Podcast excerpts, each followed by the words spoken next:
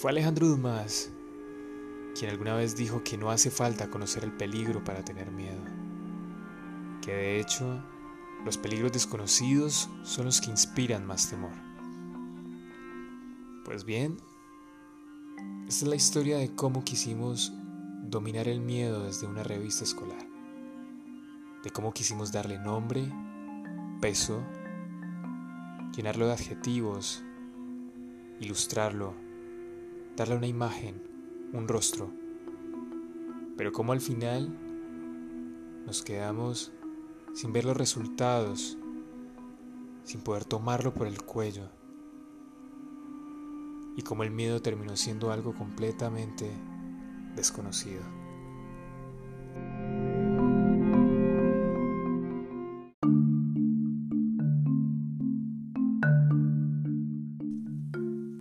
Capítulo 1 Happy Birthday, Melissa.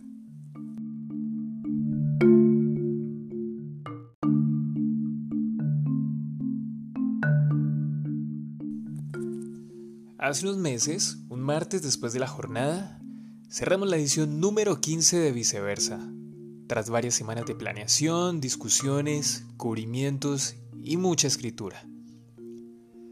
Aún teníamos por delante la diagramación, el diseño de la portada y las pruebas de impresión, pero el concepto estaba listo, y cada integrante podía darse por bien servido si su texto o ilustración habían pasado la criba del editor.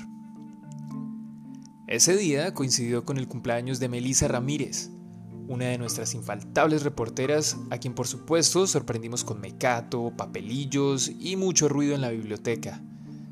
Así fue como nos enfrascamos en una recocha que al final trasladamos al redondel del arbolito, donde comimos juntos por última vez antes de entrar en el aislamiento preventivo. Luego de eso vinieron esos días llenos de ansiedad, en los que todos deseábamos tener un ejemplar recién impreso en nuestras manos. Pero por algún motivo las pruebas se retrasaban un día cada día. Y poco a poco Diego Marín se encargó de todo mientras los estudiantes seguían ilustrando y escribiendo sus notas para la edición virtual.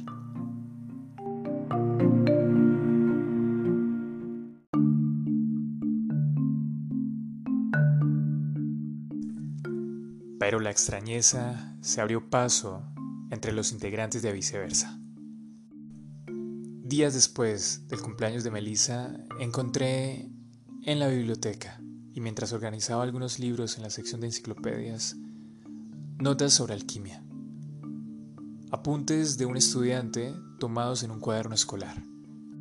Las notas consistían en un inventario de todos los elementos que componían el cuerpo humano. Las notas elaboraban las cantidades que componían el calcio, el oxígeno, el hidrógeno, el hierro y otros elementos de los que depende el cuerpo humano para su debido funcionamiento. Por supuesto, pregunté a los chicos si alguien estaba escribiendo sobre el tema, o si acaso Diego les había encomendado una investigación sobre ciencia o arte antiguo pero nadie supo darme respuesta.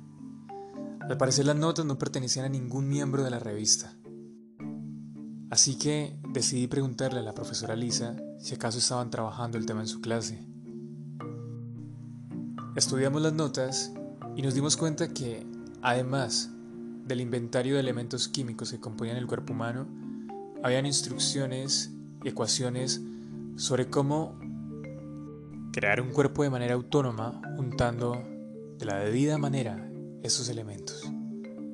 La profe me contó que hacer algo como eso equivalía a hallar la verdad, el misterio de la vida, que era lo que pretendían los buscadores o fabricadores de la piedra filosofal en tiempos antiguos, y que la hechicería y la química iban muy unidos, que eran ciencias hermanas, tanto así que el Día del Químico se celebra en la misma fecha que celebramos el Día de las Brujas. Pero el misterio no acaba allí. Para hacer algo como eso, para lograr crear un cuerpo de la nada, simplemente juntando materia inerte, debes dar, según las leyes de la alquimia antigua, algo a cambio. Yo me olvidé por algunos días de este tema. Parecía el argumento de una serie fantástica, algo más cercano a los demonios de Da Vinci que a los estudiantes del gimnasio la colina. Pero días después, el grupo de la revista empezó a diezmarse. Pablo Gallego se fracturó un brazo. Nuestro equipo de ilustradores se debilitó y Melissa Ramírez desapareció presa de una virosis por dos semanas del colegio. Hasta Diego parecía cansado. Un mediodía estábamos leyendo las pruebas de imprenta de la revista y mientras repasaba el texto que escribió sobre Buciraco y la Fundación de Cali, me di cuenta que estaba pálido, con una barba rala que denotaba cansancio, insomnio y debilitamiento. Empecé a pensar que viceversa número 15 era nuestra obra de alquimia, y ahora estábamos pagando un tributo por ver nacer que quizás sería una obra de arte o una abominación.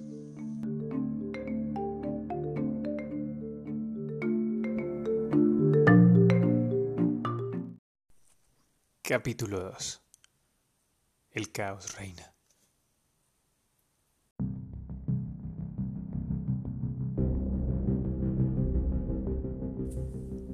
Una tarde, después de jugar una mortal partida de ajedrez contra María José Gallego y Daniel Sprintis, recibí una llamada de un asesor de pesticidas y maderas.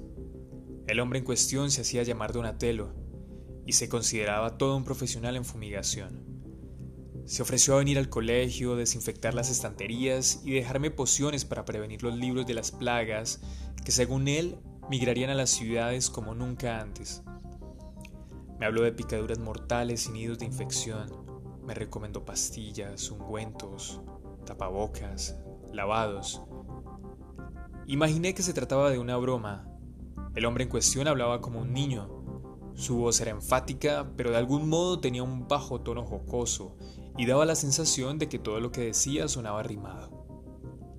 Por un momento supuse que se trataba de una broma de Samuel Quintero, con quien habíamos fantaseado con la posibilidad de que en la biblioteca hubiese una puerta hacia otra dimensión en caso de ocurrir un apocalipsis zombie. Pero al final decidí llamar al sujeto en otra oportunidad. Daban las 4 de la tarde y me urgía salir a tomar la ruta. Al fin un jueves, al mediodía, el profe Diego nos dio la buena noticia de la recién impresa viceversa. Así que junto con nuestra ilustradora y experta en manga, Isabela Arias, Melissa y yo grabamos un spot para promocionar el lanzamiento del número 15, que estaba programado para un 17 de marzo. Por supuesto, el spot nunca salió, pues ese día se anunció que oficialmente los colegios eran población de riesgo por un extraño virus que venía azotando China y algunas ciudades del oeste de Europa. De inmediato pensé en Donatello, los libros y los extraños bichos de los que me habló. Y por primera vez, desde que se desató la pandemia, me alarmé en serio. El hombre nunca contestó mis llamadas. Cada vez que marco solo escucho a Movistar recordándome quedarme en casa y descargar la aplicación Cronap y luego la línea sorda, inservible. Pero nunca voy a olvidar que la mañana siguiente, al llegar a la biblioteca, encontré en la gradería una iguana herida de gravedad. No sé cómo subió las escaleras. Su cola estaba amputada, su garganta mostraba un desgarre por donde supuraba mucha sangre y sus patas rotas temblaban en un intento por arrastrar el cuerpo maltrecho. Me sentí como el personaje de Willem Dafoe en Anticristo, cuando a orillas del bosque, donde se ha internado con su mujer, ve a un zorro desmembrarse a sí mismo pronunciando las palabras Chaos Reigns. El caos reina. También recordé que en algún pasaje de un libro sobre sueños y visiones de Perry Stone se dice que recibir la visita de un animal herido es sinónimo de una amenaza de grandes proporciones. Es una advertencia de peligro.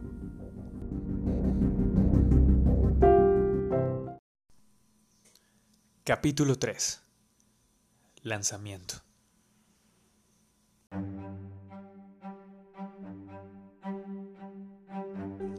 Han pasado ya 15 semanas desde aquellos episodios de los que más tarde me hubiese gustado hablar en una edición post-miedo de viceversa. Un tiempo en el cual Diego y los estudiantes tomaron una decisión heroica y lanzaron la revista en línea, una apuesta de lectura que los pone en primer plano, pues con un altruismo envidiable han puesto su talento en mano de sus lectores, estos sin ventas de por medio ni cobrar nada a cambio privándose de las ganancias que merecían como cualquier equipo de prensa que trabaja por ver su producto rotando de mano en mano. Y aunque hemos hablado del miedo, hemos querido descifrarlo e hilar muy fino para hallar sus motivos, para hallar sus causas y sus consecuencias, no podemos negar que esto es un acto de coraje.